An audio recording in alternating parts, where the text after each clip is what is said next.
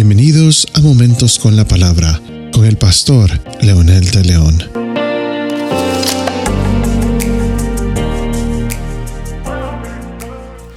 Este es un gran consejo. Pablo dice, ustedes los que conocen a Dios ya no tienen que andar como los otros que no lo conocen. ¿Y cómo andan estos? Estos andan en la vanidad de su mente, que sencillamente también significa sin sentido, sin propósito, sin razón o superficiales y que la mente de ellos está totalmente fuera del enfoque de la razón de la vida. Luego dice Pablo, entenebrecidos en su entendimiento. Eso significa no tienen la capacidad de razonar, de pensar seriamente en lo que está sucediendo. Y esto, por supuesto, los hace estar excluidos de la vida de Dios por causa de su ignorancia. Hay ignorancia porque ellos han endurecido su corazón.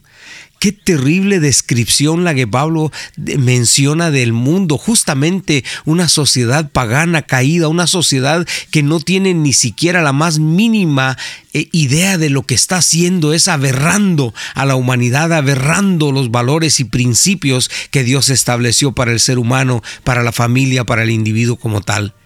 Y por eso dice Pablo también, y ellos habiendo llegado a ser insensibles, se entregaron a la sensualidad para cometer con avidez toda clase de impureza.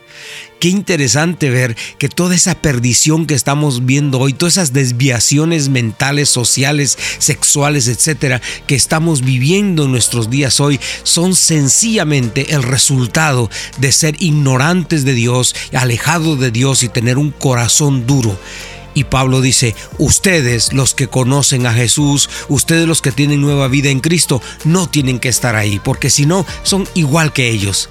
Por lo tanto, la recomendación es salgamos de esa vida para entrar a la verdadera vida en Cristo y Él quiere hacerlo por medio de su Espíritu Santo.